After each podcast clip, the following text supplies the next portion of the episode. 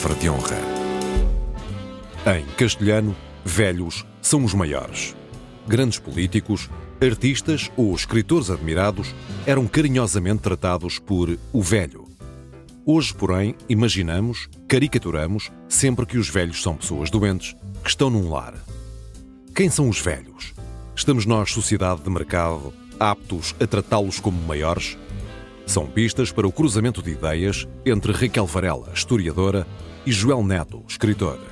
O Palavra de Honra começa agora.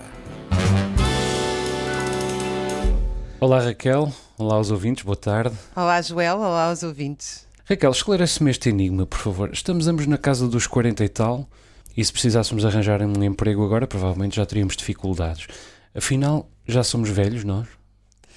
É muito curiosa essa tua questão. Eh, eu recentemente, um, num trabalho que estava a fazer, a propósito da história da Uisnave, uh, um operário dizia-me até, portanto, ele tinha 36 ou 37 e uh, só estavam a contratar até aos 35. Uh, o que me deixou estupefacta e fui à procura, claro, da, da explicação. E a explicação é que os horários de trabalho eram tão insuportáveis que as próprias empresas admitem, como vão utilizar turnos de trabalho ao sábado e ao domingo, que só vão recrutar trabalhadores muito jovens, porque senão eles rapidamente ficam doentes e uh, colapsam e acabam na segurança social, com incapacidades, com pré-reformas, etc. Uh, eh, e, portanto, uh, esta, a, a forma como a sociedade de mercado, que eu acho que não está nada apta a cuidar dos mais velhos, desde logo porque os mais velhos, quando deixam de produzir,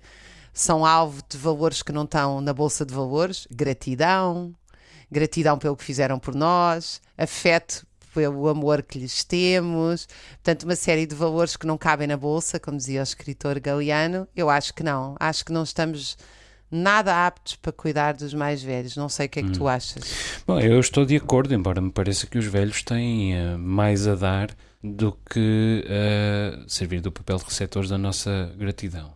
Ser velho hoje é um, é um anátema. Depois dos 35, como tu dizes e bem, já nem se arranja emprego. A experiência não interessa. O que é, desde logo, um, um, um sinal precoce do maltratamento que, que o envelhecimento merece da parte da, da sociedade. E as pessoas com responsabilidades familiares também não interessam. Ou as pessoas são, são uh, capazes de uh, fazer duas diretas seguidas, ou, ou, ou, já não interessa. Eu creio que é uma, que é uma visão absolutamente deplorável da vida humana. Outros tempos houve em que se valorizavam os velhos chamávamos-lhes anciãos e celebrávamos-los. É, e hoje ainda há outros lugares que continuam a celebrar os velhos.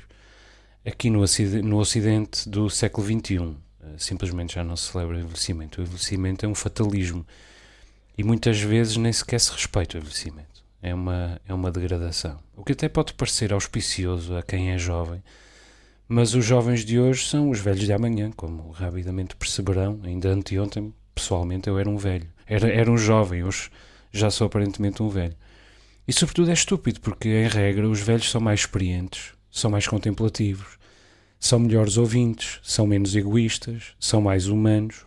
E tudo isso é, é um capital de, de, tudo isso é capital de desenvolvimento. É claro que eu estou a falar dos velhos bons. Os velhos maus são os mais pobres dos pobres diabos, o tempo aguçou-lhes a amargura, o cinismo, a desesperança, mas mesmo esses têm contributos a dar. E ninguém deixa, o que diz muito sobre o tempo e o lugar uh, em que vivemos. Sabes quem é, um é que lugar, me... É, Deixa-me só dizer que é um lugar sem, sem memória, é um, tem, um lugar e um tempo sem memória, sem respeito pela memória. Quem não tem respeito pela memória uh, é alguém que não, que não tem futuro. Eu suspeito que este ciclo da história do mundo está a chegar ao fim e que esse é um dos seus supremos sinais. É um ciclo que não tem memória e está condenado.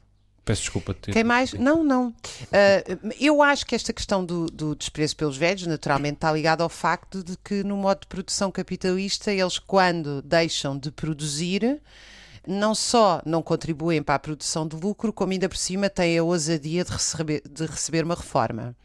E isso é uma enorme chatice, não é? Nós não, não só não os temos a produzir, como ainda por cima eles recebem. Naturalmente que a reforma, estou a ser irónica, porque a reforma foi paga por eles próprios, eh, eh, eh, seja em que regime de pensão for, se é de uma forma intergeracional, se é por poupanças, enfim, há várias fórmulas, mas cada um contribui e deve ter o direito de contribuir para a sua própria reforma e não trabalhar a partir de certa idade.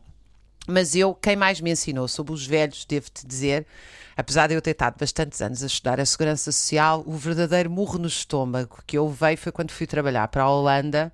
Nunca mais me esqueço desta história. E o meu diretor, que tinha.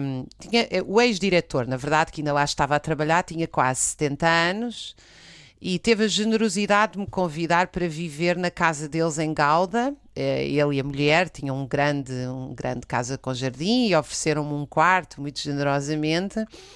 E quando íamos a sair no primeiro dia uh, do nosso instituto, que ficava mais ou menos uma hora, um quilómetro e meio da estação, e depois íamos meia hora num excelente comboio para a casa deles, ele disse-me: Tu queres boleia logo, porque está a nevar? Eu disse: Ai, obrigadíssima. E quando saí, ele estava com os seus quase 70 anos. Devo dizer que era um homem que fazia remo todas as sextas de manhã, andava sempre de bicicleta e, portanto, estava impecável. Isso foi a primeira coisa que eu descobri rapidamente na Holanda. A quantidade de homens que têm um, um corpo, um físico e uma saúde excelente aos 65, 70 anos uh, naquele país.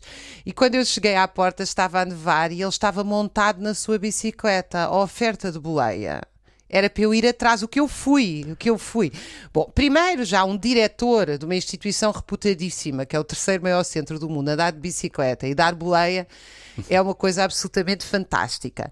E depois, e depois de neve. Na, na neve. Eu tive, tive quatro ou cinco meses a viver com eles Uh, e é lindíssimo. Olha, outra coisa era vê-los namorar.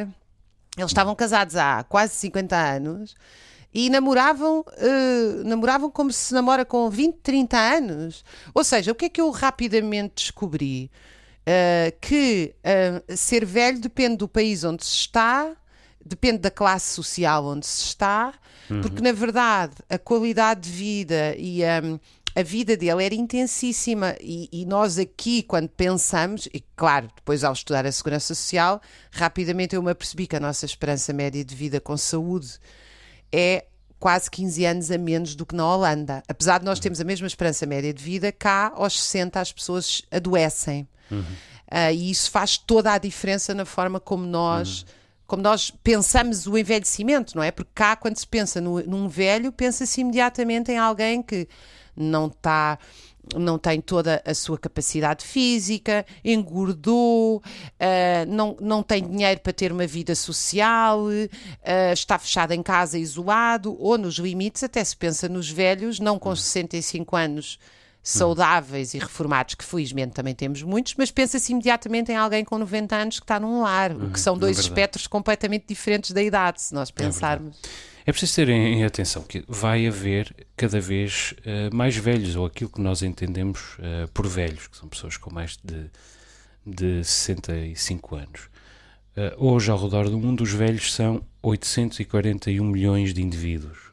Em 2050 serão 2 mil milhões de indivíduos, mais do que terá duplicado, e terão suplantado em número inclusive as crianças até aos 5 anos. Será a primeira vez que isso acontecerá na, na história da humanidade. E eu leio que isto é um problema e pergunto-me se isto é mesmo um problema. Bom, em parte é evidentemente um obstáculo nos modos em que a nossa sociedade e a nossa economia estão organizados. Um, e se nos abstrairmos, mas se nos abstrairmos destes dogmas, é apenas uma transformação demográfica. É claro que mais velhos terão necessariamente implicações fiscais, políticas, e essa nova realidade trará pressões sobre o sistema de saúde, sobre a providência, sobre a proteção social. Aliás, basta ver o stress em que vive a segurança social no Ocidente para se perceber o desafio. Mas a verdade é que esta transformação também pode ser uma oportunidade. Eu não quero aqui lançar mão de clichês, mas primeiro, há recursos. Eles estão evidentemente mal distribuídos, estão mal canalizados, mas há recursos. E depois os velhos também podem de facto ser contribuintes para o desenvolvimento. A mim pessoalmente, os velhos sempre me enriqueceram muito. O meu avô, por exemplo, foi o meu primeiro amigo. Ainda hoje é, é a minha principal referência. Todos os meus livros são dedicados direta ou indiretamente ao meu avô. o meu avô teria hoje 105 anos e continuaria a ajudar muito se estivesse vivo e não só em termos afetivos. Entretanto, os velhos da minha freguesia são os meus conselheiros numa série de áreas. Eu vivo numa freguesia rural da, da Ilha Terceira, eles são os meus conselheiros botânicos, eu encontro-os no café, são os meus consultores sobre as tradições da terra e são, inclusive, ouvintes importantíssimos para os meus desabafos, mesmo do, do ponto de vista emocional. Eu às vezes pergunto-me o que é que seria um mundo sem velhos? Uh, o que é que seria um mundo sem referências, sem memória, sem contemplação? O que é que seria um mundo sem o olhar que os velhos no, nos ensinam e nos oferecem? O Oliver Sacks tem um conto muito giro em que nós, em que um dos pacientes dele, é um conto baseado na experiência clínica, ele era neurologista, em que um dos pacientes dele perdeu a memória e, portanto, nem sequer pode sair do hospital onde está internado, do hospital psiquiátrico de, de acompanhamento de doentes um, do foro neurológico, uh, porque ele não se lembrava de quem era, ele não se lembrava, ele não tinha passado e, portanto, isso uh, lembra-me muito uh, o papel de, dos velhos, o papel destas idades na conservação daquilo que nós somos, porque nós também somos o que fomos, não é? Sim, e, e aliás, o que é que será do mundo, o que é que será de Portugal, por exemplo, quando já não tivermos viva nenhuma testemunha, por exemplo, do, do salazarismo, ou da guerra colonial, ou do 25 de Abril? Ou da adesão de Portugal à, à Comunidade Económica Europeia, hoje União Europeia, ou mesmo do 11 de setembro, eu creio que esse será um mundo muito mais, muito mais pobre, muito mais atónito perante a, a marcha do mundo, com muito menos termos de comparação, com men muito menos noção das proporções. Mas ainda assim espero que os historiadores Uh, uh, consigam deixar a história desses períodos, senão nós vamos ter sempre um problema, não é? Porque a tendência é para as pessoas morrerem e deixarem de ter memória Sim, é uh, das anteriores gerações. É verdade. Os nossos, os nossos velhos, uh, mesmo sendo cada vez mais, continuam a sentir-se inúteis. Na melhor das hipóteses, nós vemos como um mercado, aliás, para, para gáudio das, das farmacêuticas, que os têm como um mercado privilegiadíssimo. Mas eu creio que a sociedade tem de olhar para os velhos e aplicar os velhos princípios da, da análise SWOT. É preciso perceber quais são as suas fraquezas e as suas ameaças, evidentemente, mas também é preciso perceber quais são as suas forças e as oportunidades que lhes apresentam, para eles e para nós. Os velhos, como tu dizes, não são todos doentes. Noutros países, por exemplo, as empresas aproveitam os velhos para a formação dos mais novos. Ou na Holanda, que tu citaste muito bem, uh, o voluntariado uh, é uma responsabilidade. Aqui o voluntariado é uma espécie de mecanismo de distinção social. Muitas vezes, nem sempre, também não quero ser cínico a esse ponto. Mas na Holanda é uma responsabilidade que as pessoas agendam efetivamente. Às vezes o problema também está nos próprios velhos. Ou está em nós, à medida que vamos envelhecendo. O Manuel Oliveira, que viveu até aos 106 anos e filmou até aos 103, nunca queria nas entrevistas falar do passado. Os jornalistas iam entrevistá-lo, pediam-lhe para falar do passado e ele dizia sempre: Não, eu quero falar é do futuro. Pelo contrário, nós temos pessoas de 60, às vezes de 55, outras de 50 e até de 45 anos, que passam a vida a pensar na, na reforma e não porque queiram fazer alguma coisa com ela, porque querem calçar as pantufas e não fazer mais nada. Isto também é degradante. Eu pessoalmente não sei como serei quando for velho, se é, se é que ainda não sou, evidentemente. Mas espero ser capaz de continuar a fazer planos até o último dia da minha vida. Espero verdadeiramente ser capaz de pensar no futuro e nunca desistir de mudar o mundo, de dar um contributo para isso. É claro que para isso eu sei que tenho de me preparar, tenho de me preparar financeiramente, tenho de me preparar em termos de saúde, tenho de me preparar socialmente, tenho de me preparar familiar, familiarmente e também tenho de me preparar individualmente. Nós nascemos e morremos sozinhos. E em última análise, eu sei que uh, posso não ter a oportunidade de contar com ninguém senão comigo próprio. Não, não estou a falar de egoísmo, estou a falar de estar preparado. E portanto eu sei que tenho de me povoar, tenho de me rodear dos outros e lhes ser útil, em termos práticos ou mesmo afetivos. E tenho de povoar a mim mesmo. Tenho de continuar a, a ler e a escrever os meus livros, tenho de continuar a cultivar a beleza, tenho de continuar a procurar o sublime. Até hoje, eu nunca pensei na reforma como num momento em que poderei parar. Sempre que penso na reforma, penso em ter garantido o sustento essencial para me poder dedicar ao que verdadeiramente me interessa, nomeadamente aos meus livros. Penso na reforma para trabalhar. É o que, era o que faltava, aliás. Eu parar, só pararei mesmo se, se tiver de parar e será sempre contrariado. Eu imagino que a tua posição não seja muito distinta dessa. Sim, mas nós estamos a falar de. Hum, duas pessoas que têm trabalho intelectual e um trabalho muito autónomo, não é? Nós Sim, mas no Jerez as pessoas trabalham na, na, na agricultura até. Sim, até mas se tu pensares, a maioria das pessoas tem trabalhos tão alienantes e cansativos e exaustivos que por exemplo, nos estudos que nós fazemos na faculdade sobre as condições de trabalho, a resposta aos inquéritos sobre quer reformar-se varia entre 60% a 80% da população. Nós fizemos estudos nas maiores profissões do país, nós estamos a falar de milhões de dados, ou seja, a, a, a, maioria das pessoas quer reformar-se. Se tu, por exemplo, vais para um escritor, para um pintor, para um professor universitário, muitas vezes a reforma até é entendida como uma coisa agressiva. Eu tenho colegas meus que foram obrigados a jubilar-se, obrigados a, a, a, jubilar, todos acabaremos, mas de, de, facto, quer dizer, deixaram de ter condições para continuar a trabalhar na universidade. Uh, e isso é um problema porque nós,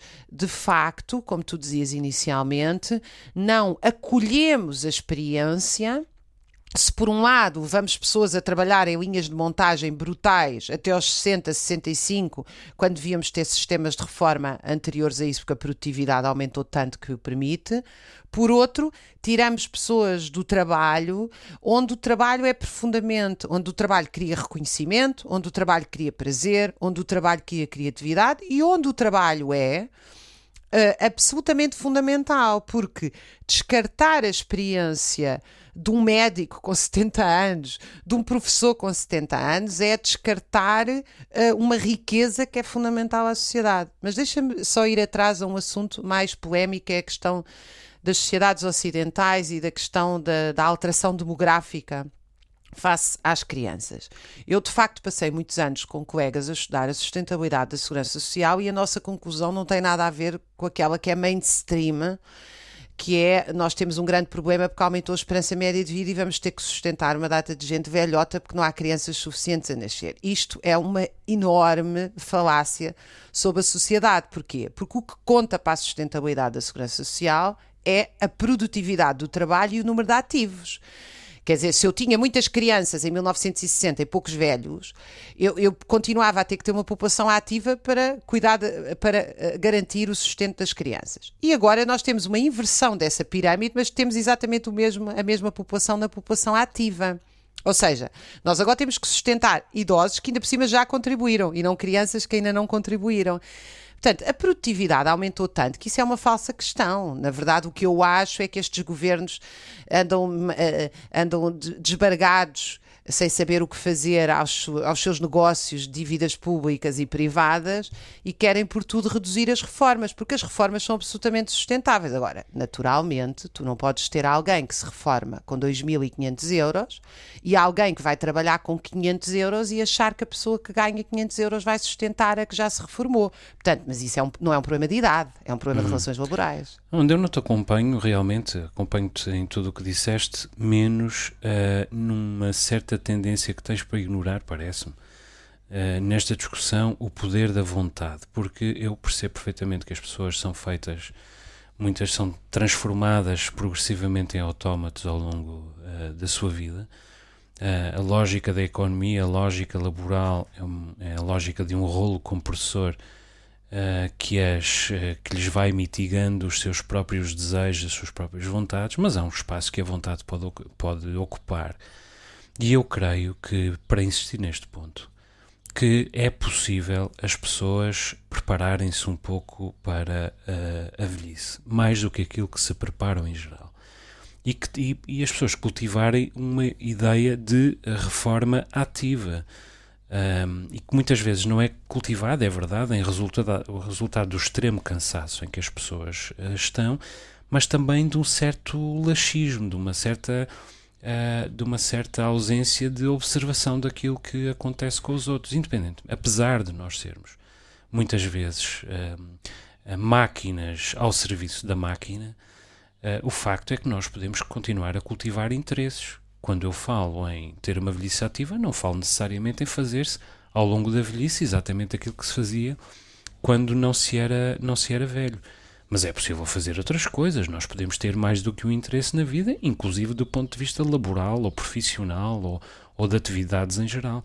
Há muitas coisas que nós podemos fazer, desde logo contemplar, ler, ver cinema, ouvir música, etc, etc. Essa pode ser uma atividade e há muitas mais atividades na relação com o outro, na relação com a sociedade, na relação com a, com a cultura, na relação com o, com o meio ambiente. Uh, e não estou a falar de terapias ocupacionais meramente feitas para passar o tempo. Não, estou de facto a falar de atividade uh, que seja uh, compensadora individualmente e que, inclusive, no limite, possa um, dar um contributo ao, ao, desenvolvimento da sociedade. Isso é possível, isso, isso, um, isso uh, observa-se em muitos países, observa-se em muitas camadas da população e creio que uh, seríamos demasiado redutores se disséssemos que isso não é possível porque a economia não o permite. Bom, às vezes não o permite, mas outras vezes permite-o em parte uh, e outras vezes permite-o em absoluto. Mas a questão é que, quando, qual é o meu ponto? Um, eu acho que tu acentuas muito a questão subjetiva e eu acho que a questão subjetiva parte sempre da, da, da, da vida das pessoas relacionada com o trabalho. Ou seja, enquanto que tu tens, se tu tens um trabalho intelectual, a tua subjetividade é profundamente autónoma e o teu trabalho, digamos assim, uh, se nós temos um lugar onde escrever e matéria sobre o que escrever, nós somos como um sapateiro que tem a sua oficina e a maioria das pessoas não tem a sua oficina. Uh, eu, eu, portanto, a minha nota é de onde é que vem a motivação para nós continuarmos a fazer um trabalho que é uh, criativo e que nos é uh, recompensador vem da socialização pelo trabalho. Mas e a maioria das pessoas criativo. não a tem. Então, e, a jardinagem? De... Eu faço jardinagem. Não, mas eu estou a pensar na jardinagem como um trabalho criativo, ou seja, ah, um trabalho sim. em que tu constróis algo uh, criativo no sentido em que tu não estás a reproduzir uma coisa padronizada, standardizada, estás, estás tu a fazer, uh, seja intelectual, seja manual. A maioria das pessoas não tem isso, perde a motivação porque é dessocializado, não é? Por exemplo, eu conheço imensa gente que fazia coisas interessantes, se reformou e ficou a engordar na televisão, e naturalmente, como ficou a engordar na televisão sem fazer nada interessante, passou a ser um bocadinho chato. Pois, uh, mas não podiam ter feito nada contra isso, não podiam ter, um, apesar de tudo, cultivado uma certa. Uma certa. É que tu já reparaste que nós não temos passos de socialização das pessoas. Uh, ou seja, as pessoas quando não têm netos para cuidar, uh, o, o, quando saem do trabalho, aliás, uh, para eu chegar onde eu, onde eu quero, o nosso espaço de socialização na sociedade é o trabalho. Assim que se reformam, as pessoas ficam presas entre o núcleo familiar e o trabalho que desapareceu. E o núcleo familiar ganhou asas, e bem, não é? Os filhos tornam-se independentes, os netos não passam a vida na nossa casa, nem o sonho de um reformado deve ser só cuidar do neto. As pessoas têm que fazer outras coisas além de. Uh, além do núcleo familiar. Portanto, eu acho que nós temos muito pouca esfera pública, muito pouca socialização para além do trabalho que entretanto desaparece quando as pessoas se reformam. Mas Esse também é temos, eu concordo contigo, mas eu gostava de acrescentar que também temos alguma preguiça, parece-me. Que às Sim. vezes temos, é uma tendência humana não parece que se deva a, a secundarizar por completo o papel da vontade aqui. Penso que a vontade também tem um papel. Eu, eu queria que nós, um dia destes, se tu concordares e os nossos ouvintes, há um tema que me interessa muito falar, hoje já não vamos ter tempo, e que tem a ver com este, que é até onde é que nós devemos viver e em que condições? Porque eu acho que uma das grandes questões que a pandemia levantou e que as sociedades ocidentais e, enfim, algumas sociedades orientais também levantaram, e eu acho que não é um tema nada fácil de resolver em nenhuma sociedade. Eu costumo achar que todos os males têm origem no capitalismo, mas acho que este que eu vou referir não é específico do, do capitalismo, tem a ver eh, com o desenvolvimento que chegamos, que é a questão do envelhecimento com doenças, com demência, ou seja, nós demos um salto imenso científico do ponto de vista de prolongar a vida e colocámos-nos questões que eu não sei se nós conseguimos resolver. Esse eu acho que é um tema. Talvez uh, possamos discuti-lo, inclusive, em ligação com, com a eutanásia. Sim. Aliás, eu acho que, que hum, nós temos vivido por ciclos, não é? Tivemos, neste momento, estamos no ciclo do antirracismo, e ainda bem, que é fundamental. Um, vivemos, tudo é antirracismo, o cinema é todo antirracismo, as notícias são antirracismo, os livros são antirracismo, ainda bem. Um, ainda bem, que, que, se discute esse tema. Antes disso, vivemos o ciclo das mulheres, o ciclo do antimachismo. Antes dele, vivemos o ciclo da anti-homofobia. Olha, mas esses ciclos às vezes são muito persecutórios. São importantes, mas o que é, sim, é verdade. Mas, também, mas é importante que nós coloquemos a par uh, do, do, do machismo, do racismo e da homofobia uh, a negligência para com o envelhecimento uh, e os velhos, porque no fundo é sempre de direitos humanos que aqui estamos a falar, Raquel. Ainda que uma parte dessa negligência, como nós vimos agora nos lares, não é negligência. Uma família que trabalha de manhã à noite e que tem um idoso em casa com Alzheimer, a única coisa que lhe cabe é recorrer a um lar ilegal, porque não tem dinheiro para pagar um privado legal, porque a Segurança Social não tem espaço para receber as pessoas e porque aquela família por isso eu fui bastante crítica da proposta do CDS de criminalizar o abandono de idosos. Eu estou realmente convencida que a maioria das pessoas não abandona os seus idosos. A maioria das pessoas não tem condições para cuidar dos seus idosos, porque tu não tratas um doente de Alzheimer simplesmente como alguém é que está ali mais velho. Isso exige uhum. cuidados especializados. Não é qualquer é pessoa que pode tratar de um doente assim. É verdade. Boa, boa ideia para, para finalizar. Raquel, até para a semana. Eu recordo só aos nossos uh, ouvintes que temos à disposição deles um endereço de e-mail para perguntas, perplexidades, protestos, palavra de honra, arroba rtp.pt. Raquel, até para a semana. Até para a semana, até para a semana a todos os ouvintes. Raquel Varela e Joel Neto voltam a encontrar-se na próxima semana.